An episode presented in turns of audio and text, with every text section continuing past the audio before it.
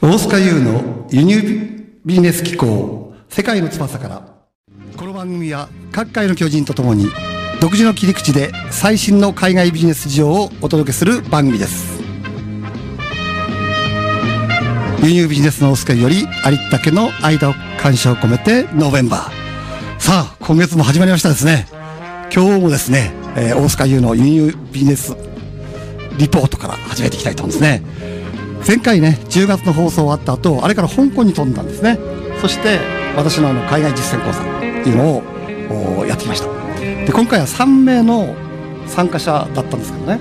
その3名の参加者でなんとですね6個の独占販売権獲得ということになりました。イエーこれはお決まりのコースなんでありがとうございます。そしてね講座としてはですねこれ1回目やったのが2007年の4月なんですね。で、実際に85回になったんですけど、85回連続して、えー、参加者としては885名連続のですね、なんと独占販売権ということで、ちょっと自慢しちゃいました。もう一度お願いします。はい、ということでですね、今月も元気よく始めていきたいと思うんですけど、今月もですね、えー、とってもとっても素敵なゲストをお招きしています。モスクワアマデウス音楽劇場ソリスト、ロシア国立モスクワ中央教育センター客員講師の平岡孝子さんです。わー 平岡さんよろしくお願いします。どうぞよろしくお願いいたします。はい、楽しくやっていきたいと思うんですね。はい、じゃあまずですね、えー、なぜね、今日平岡さんに来ていただいたかというと、平岡さんはですね、音楽というものを通して、ロシアと日本、ね、ロシアっていう国、なかなか日本に近いようで、比較的こう心理的に遠い国だと思うんですよね。そはい、そこをこう結んでいるということで、非常にこう面白い話がね、聞けるんじゃないかと私もワクワクしてるんですけど、はい、最初にね、えー、平岡さんの紹介を私の方からしていきたいと思うんですけど、平岡さんはですね、ロシアのモスクワ劇場に所属する唯一の日本人歌手として、日本人一人なんですか？あそうなんですね。あの、私がいるところは、ええ、あの、えー、ロシアではも特にモスクワではボリッショイ劇場とか国立のそういう大きい劇場が有名なんですが、え、私のところはもう、あの、小さい劇場で、でもそこでモスクワアマデウス音楽劇場で私一人が、うん、なるほど、素晴らしいですね。アマデウスって言うと、言うと、モーツァルトが、ね、モーツァルトです。はい、すぐに浮かぶんですけども、はい、そしてね、えー、異国でね、ご自身の道を切り開いてきたんですね。えー、学校卒業後、うん、サンクトペテルブルク音楽院にて6年間、はい、ロシアの歴史と文学、音楽を総合的に学ばれた。はい、ということなんですね、はい、音楽だけじゃなかったんですね。あそうですね。やはり、あの、文化を学ばないと。なるほど。で、言葉も、あの、ロシア語なので、えー、総合的に、まあ、私の場合は、うん、あの、モスク、あ、サンクトペテルブルクに行ったり来たりって6年間を勉強しました。行ったり来たりしてる。はい。あ、行ったり来たりなんですね。留学で。あ、それも大変ですよね。そうですね。はい。そうでしたか。はい。そして、えー、その後ね、えー、国際交流基金女性。はい。日本文化週間に招聘されて、出演することになるんですけど、はい、いろんな国でね、されてるんですよね。はい、ちょっとご紹介すると、ラトビアですとかね、フィンランドですとか、はい、そしてオーストリア、本場ですよね。あとウクライナ、とうとう、もうヨーロッパ中をこう暗夜されているっていうことなんですけど、さらにですね、驚くことに、今年10月にね、えー、日露の首脳間で人的交流の拡大を向けた方策の一つとして行われた、これオペラなんですね。大黒屋光太夫という、はい、人の、まあ、あ障害って言いますかね、はい、を、プロデュースされたっていうことなんですね。はい、後からこれについてはねね、ちょっと詳しく聞いていきたいんですけど、また本オペラにおいてね、エカテリーナ2世の女官役として、日本人唯一の出演唯一の出演ですからね、ここを強調しておきたいと思うんですけど、果たされてね、えー、毎日新聞やロシアのテレビ局にも取り上げてい。る、やれているってことなんですね。はい。はい、すごいですよね。ありがとうございます。はい、そんな中ですね、まだまだね、えー、言い足りないくらいのご活躍の平岡さんなんですけど、今日はね、えー、こういった、そのロシアというね、国で、を中心に世界中で活躍される秘訣を、ちょっとね、根掘り葉掘り聞いていきたいと思うんですね。はい。よろしくお願いします。よろしくお願いいたします。はい。じゃあね、まず、このロシア音楽っていうとね、はい、なんかこう、我々音楽っていうとヨーロッパっていうとなんかイタリアとかね、そのウィーンとかそういうふうに考えるんですけど、はい、このロシア音楽になぜこだわっているのか、まあ、きっかけも含めてね、はい、その辺をお聞かせいただけますか？えっと、私は、あの、父の、あの、仕事が、あの、転勤の多い職業で、あの、幼稚園2回、小学校4回、すごい転転校が多かったんですね。その中に中学の頃に、ええ、あの、転校したところが、え、まあ、あの、ある、えー、山深い場所で、そこのところで、まあ、あの、まあ、村の中に、村だったんですけど、うん、村ね。はい。わかり、なんとなくわかりますね。はい。はい。それで、そこにあの、まあ、私は、あの、すごく楽しみに、その、うん、あの、や山深いところ初めてだったので、うんね、はい、行ったんですけれども、あの、まあ、私は小さい頃から音楽をやっていて、うんうん、ピアノが比較的一生懸命やったので、まあ、だんだん上手になってたんですね。そんな時にその、の、転校した中学で、はいはい、あの、音楽の先生が、はい、あなたそんなにピアノ上手なら、はい、あの、私との代わりにね、授業の時に、あの、伴奏弾いてちょうだいって言われて。先生が言ったんですか？あ、そうなんです、音楽の先生が。私の代わりにやると。はい。あ、伴奏だけですけど、あの、音楽の授業の時、はいはい、で、私はもうすごく、あの、自分がね、転校早々認められたと思って。役に立てるってね、えもう嬉しくて嬉しくて、もう、あの、ずっと、あの、ピアノを弾かせていただいていたんですね。けれども、実はまあ、そこであまり、ピアノっていうもの自体がそこではメジャーではなくて、まあ、ちょっと転校生が目立ってしまったんですね。やっかみ。まあ、そうじゃないかもしれないんですけど、私もちょっと一生懸命楽しいから、もうすごいアピールしたんだと思うんですね。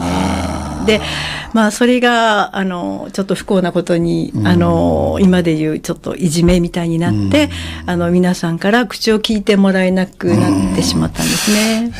それね、なんとなくはね、状況が判断できるんですけど、そういう、されてる方はたまんないですよね。そうですね。あの、よくわからないんですね。で、言葉も、あの、転校していったばっかりで、やっぱ、なまってるそうそう、東北弁なので、やっぱ、なるほど。わからないわけですよ。わからないから返事もできないし、まあ、なるほど。それが余計、余計なんか、そうそうそう、気取ってるみたいになってしまって、でもなかなかそれは、あの、辛いもんでした。学校に行けず。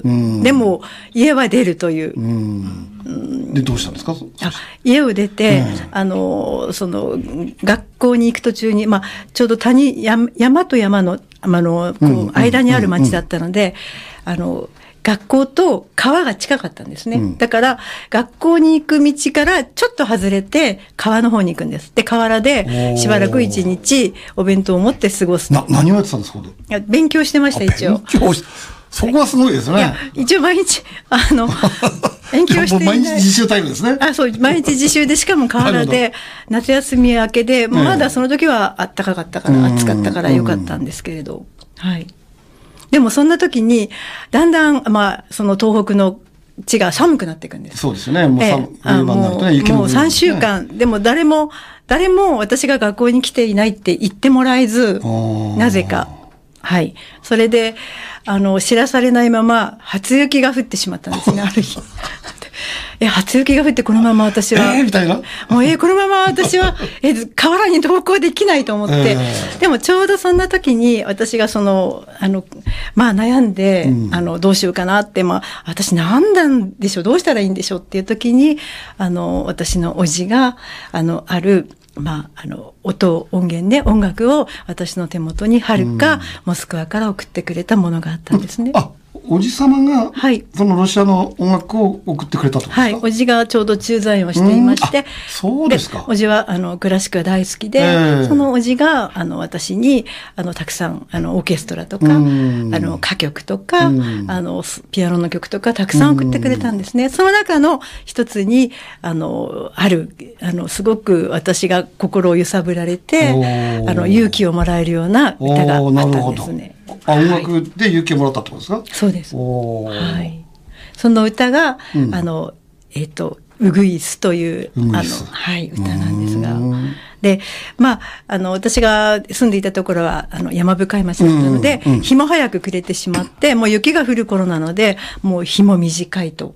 それで、そのウグイスという歌は、あの、ウグイスっていうのは、あの、法法華魚となくウグイスではなくて、あの、大陸にいるこう、5センチくらいのちっちゃな、あまり美しくないんだけれども、真夜中に歌うような美しい声で鳴くと言われている鳥なんですね。日本のものとは違うんです違います。そうですか。はい。はい。で、その真夜中に人知れず美しい声で、うん、あの、みんなにそのウグイスが私はここよとかかかり語りかけるんですね。で、私はちょうどそれが、私はここよって言いたいんですよ。私は河原よって。なるほどね。ねで、あの、その歌を聴いて。あそういうことか。私は河原にいるよと。そう。でも誰も気づいてくれないって。で、でも勇気を持って、あの、そのウグイスの歌に勇気をもらって、私は学校に行きました。はい。なるほど。じゃあ、その時に、はい、じゃあ結果的には、その音楽活動に入ったっていうのは、それが原因なんですかね？そのロシアにこだわった理由っていうのは、はい。その辺からですか？そうですね。いつか、うん、あの、こういうロシア語の歌を歌ってみたいとその時思ったんですね。うん、なるほど。はい、じゃあ、自分を救ってくれたロシアの音楽を、私はやってみたいっていう。はい。で、やっぱり先ほど言いましたようにね、はい、平岡さん、あの、いろんなヨーロッパの国を歩って、大学時代もね、はい、いろんな音楽の勉強されたと思うんですよね。はい。それでもやっぱロシアにこだわったっていうのはそういう理由があったってことそうですね。なるほどですね。大学ではやはりね、イタリアとかドイツとかたくさん、まあそういう他の国の言葉もやるし、音楽も勉強するんですね。なかなかロシアに出会えず、はい。なるほど。ロシアに行きました。あ、行ったってことですね。はい。うん、なるほど、なるほど。まあロシアのその音楽の魅力ね、一言で言うのは難しいと思うんだけど、はいなかなかロシアの音楽って、我々、あの、小学校の時にやる、なんか民謡みたいなね、ねトロイカみたいな話しかわかんないんですよね。そうですね。どういう特徴があるんですかね？そうですね。こう、ちょうどここに、あの、マトリョーシカって3つあるんですが、あの、ロシアの有名はい、作曲家で、これが、チャイコフスキーなんですね。うん、で、チャイコフスキーの音楽皆さんよくご存知で、バレエとか、たくさん聴いてらっしゃる方いると思うんですが、やはりロシアの音楽というのは、うん、こうその大地に根ざして、こう、朗々と、あの、長いフレーズを情感たっぷりに歌い上げるっていうのが、で、ロシアの音楽の元は歌だって言われてるんですね。だから、音楽の元は歌、歌から始まってると。そうです。だから、何の音楽でも、あの、歌えるんですね、メル、あの、その、オーケストラでも、それからピアノでも、あの、何でも、あの、歌がなければっていうところなので。そうですか。はい。それはなんか意外な感じしますよね。そうですか。なんとなく、まあ、はい、こんなことじゃない、おっしゃる人って暗いイメージがあるじゃないですか。イメージ的にね。はい。あまあ、ちょっとね、あの、暗いというか、まあ、あの、自然も厳しいのでね。ね、はい、どうしてもああいうイメージがあるので、はい、こう、ひ、悲嘆にくれるみたいなね、雰囲気がどうしてもロシア人にはあるんですけど、はいまあ、そんなことはないってことですね。そんなことないですね。まあ、そういう部分もあり、明るい部分もあり、そのコントラストもあり、まあ、ね、日本と自然が厳しい国なので、日本と一緒のように四季を感じるっていう。あ、四季があるんですか？あります。あ、そうですか。はい。うん、なるほど。そうすると、まあ、小さい頃救われた、そのロシアの音楽で、今後はずっとやっていきたいっていう、はい、そういう流れになってるんですね。はい。わ、はい、かりました。さあ、あっという間にですね、前半の時間が来てしまってるんですけど、はい、ここでね、一曲、平岡さんの方からリクエスト曲いただいてますんで、はい、ちょっとその、ご紹介していただいて、聞いていただきたいと思うんですけどね。はい。はい、えー、今私が、あの、生まれて初めて聞いたロシアの歌曲、えー、アレアビエフという作曲家の、夜泣きウグイス、ナイチンゲール。さっきの救ってくれたんですね。そうです。はい。ああ、これ興味ありますね。はい、どんな感じなんですか、ソレンコワさんっていう人ソレンコワさんね。はい。はい。聞いてみましょう。はい。確かにね、こう、はい、こうなんとなくこう、胸がね、はい、こう、熱くなるような、はい、ちょっと寂しげて、ロマンチックな曲ですね。はい。なんかわかるような気がしましたよ。これで勇気づけられたっていうのがね。はい。こういうのを聞いて、やっぱりやろうと思ったってことですね。そうですね。あの、人間がこんな声が出るのかと。で、こう、この静かな中に、こう、に人間の声なのかと思うの歌がふーっと起き上がってきて、いや、本当に私はこれでね、あの、勇気をもらったんですね。要するに人人生の転換期に聞いた曲だっていうことになりますね。すねはい、さあ、じゃあ、注目の後半戦なんですけども、さっきちょっとお話ししましたね。大黒屋広大っていうさんっていう人なんですけど、はい、私ちょっと知らなかったんだけど、はい、結構なんかね、世界史やなんかに出てくる人らしいんですけど、そうですね。これを、はい、そのモスクワでやるたっていう、そのきっかけって言いますかね？はい、一体何だったんですかね？ああのある方のこう人のご縁で紹介された方が、うん、この大黒屋光太夫という日本のあの江戸時代にね、うん、あのロシアにあの漂流民としてあの到着してしまったんですね。本当は日本のナンパして、ナンパして、そうなんです。それでナンパして、まあ、あの、その、えっ、ー、と、本当は違うところに行くはずだったのに、ナンパしてロシアの、あの、シベリアの方に到着したと。そこから、あの、普通は、あの、そのままね、なかなか帰ることできないんですけれども、その、遠く遠くシベリアの大地を、あの、ずっと、あの、歩いてというか走っていて、うん、エカテリーナ2世という当時、その女帝の人に、はい、あの、日本で言ったらその漂流民が徳川将軍に会うような感じなんですけど。そういうことですよね。はい。それで会って、そのちゃんと直々に、あの、その女帝から、あの、お付きをつけてもらって、9年かかって日本に帰ってきて。江戸に戻ったという。なんとなくですよ、はい、普通こう、その国に入ってしまうと、はい、やっぱ国の機密やなんかもあるわけじゃないですか。そうですね。返したがらないですよね。そうですね。あと、まあ、当時日本は、あの、鎖国していて、ね、特別な国なので、日本のことを知りたいから教えてほしいっていうのも、本当はあったのかもしれないんですが、ね、でも、ある方が、その話を、あの、30年ぐらい前に、あの、日露の言うことして、その話を、えっと、日本語をロシア語に訳して、ロシア人に作曲を移植したっていうのがあるんですね。じゃその作ってるのはロシア人の方で、内容は日本のものとですね。はい、うんなるほど、なるほど。はい、これにプロデュースされて、平子さんも出てるんですよね。あ、そうです。あの、今年は、あの、ロシアにおける日本年という、日本における。日本におけるロ今年はそうなんですか？そうです。はい。そうですか。はい。あの、なんか人的交流で、えー、あの、その、首相と大統領が約束をした年で、えー、その中の文化交流の一つの行事として、あの、ちょうどいいものでしょうというので、あの、私が、あの、推薦して取り上げて。なるほどね。はい、これも10月に終わってしまってるんですね。終わりました。なるほど。はい、どんな感じでしたか？あ会場の様子会場の様子とか、その、はい、もう全く想像がつかないんだけどね。そうですよね。どういう感じになって。えっと、え大黒屋コーデの話なので、えー、ほとんどは、あの、出演者、あの、実は日本人です。日本人。はい。あの、キャスト的には本当は日本人の役です。でもロシア人がやってるでもロシア人です。はい。で、ロシア語です。ロシア語でやるんですね。はい。で、あの、異様な世界じゃないですか、ちょっと。いや、そう思いますよね。あの、でも、あの、音楽を伴って、そのストーリーを伴っているので、ね、非常にこう、ロシア人も、こう、こんな人がいたのかって。で、エカテリーナ2世と、その、ラックスマンっていう人が、その、手伝うんですけど、その、あの、女帝に会えるように、あの、お世話をして一生懸命。その方は、あの、本当にロシア人なんですけれど、あの、まあ、大黒や子で、まあ、あちらでちょっとロマンスもあり、ロシアの女性も。なるほど、ね、はい、まあ、もちろんね、そうですね人が生きていく中では必ずありますからね。はい、で、そのね、うん、平岡さんにちょっと聞いたんで、はい、その、大攻撃小平のね、はい、ちょっとした1分2分の動画見たんですよ。はい、そしたら、ロシア人の人が日本人のメイクして出てくるんだけど、みんなこう釣り上がってね、そうそうそうそう。日本人と必ずこう目を釣り上げた出てくるんだけど、日本人なのに金髪がいたりね、銀髪がいたりっていう、すごくなんかこう、はい、でもなんとなくね、あの、イメージとしては伝わりましたよ。で、あの、うん、その音楽も、あの、日本的なメロディーがあったり、うん、ロシア的なメロディーがあったり、うん、その中にこう、ドラマを感じさせるようなシーンがたくさんあるんですね。なるほどね。はい。これをプロデュースをされるきっかけは何なんですか？あきっかけは、ええ、あのこれはまあそのねあの国のそのえっ、ー、と行事の中で、うん、あのやられていることなんですが、うん、やはりあのなんでしょう。日本人が少し監修をした方がいい時代交渉とかそういうものがやはりちょっとあるんですね。すねはい。映画の世界でもあるじゃないですか。すね、日本を描いてんだけど、はい、なんかこうね、はい、ありえないような日本人がいっぱい。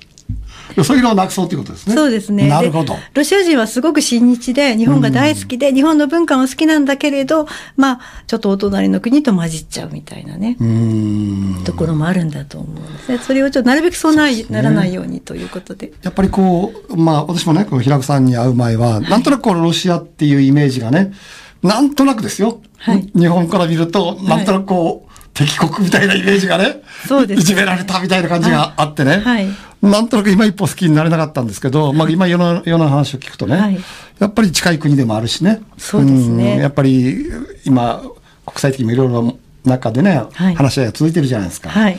やっぱもっともっと知るべきだなっていうふうには思うんですよね。実はお隣の国なんですよね、うん、そうなんですよね。そうなんです。まさに隣の国なんですよね。はい、国境も接してるしね。そうです。うん、人と人が近くなれれば、うん、またいろいろ変わるかなっていう気もする、ね、そういうところ、その人のレベルからこう交流をしていって、知り合っていこうっていうこと、はい、素晴らしいですよね。じゃあ平岡さんのね、今後のその夢というかね、はい。えー、まあ、目指すものでもいいですし、はい、それを教えてください。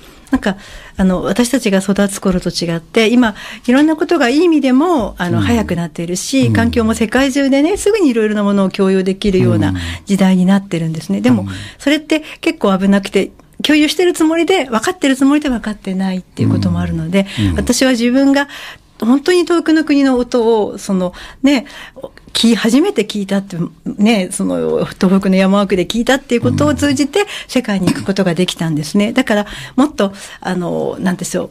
実際のね、その音楽に触れたり、自分がそういうところへ行ってみて、本物をこう手で触って確かめてほしい。体で音楽を聴いて空気感含んだもので感じてほしい。だから私もこの音楽を通して、ロシアのことも知ってほしいし、あの、日本のことも、あの、ロシアに伝えたいと思っているんですね。そうですね。やっぱりほ本当先の話、隣国なわけですからね。そうなんです。それにしてはあまりにも、あの、情報が我々なさすぎて、恥ずかしい感じなんですけどね。まあ、ね、でも、あの、これからね、うん、あの、私が、あの、少しずつで、ね、うん、でも、やるとやらないでは全然違うので、うん、皆さんに分かってもらえるように。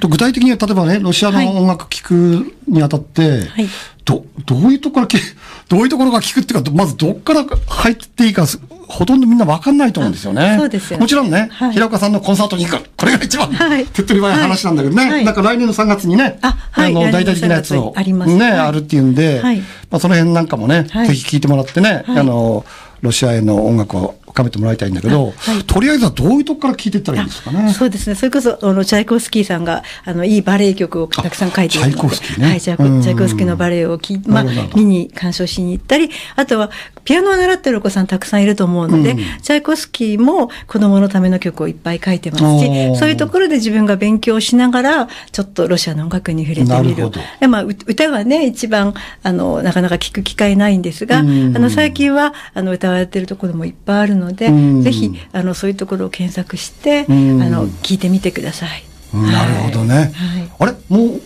うエンディングになってるけど もう終わりなの？これ。本当ですか？あ1分半ぐらいのねびっくりした。ということでね、えー、まずはそういう身近なね、はい、音楽を聴いていただいて、はい、ロシアに知っていただくっていうことをですね。で今後はやっぱ平岡さんはそういった方向で、はい、ますますこう駆け足になっていきたいっていうことですよね。はい、で今日話をお聞きしてね、はい、あのもっともっと聞きたいとこいっぱいあって、はい、もっと私もね私個人としてもいっぱい聞きたいとこあったんですよ。はい、でそういうふうに思ってる人いっぱいいると思うんですよね。はい。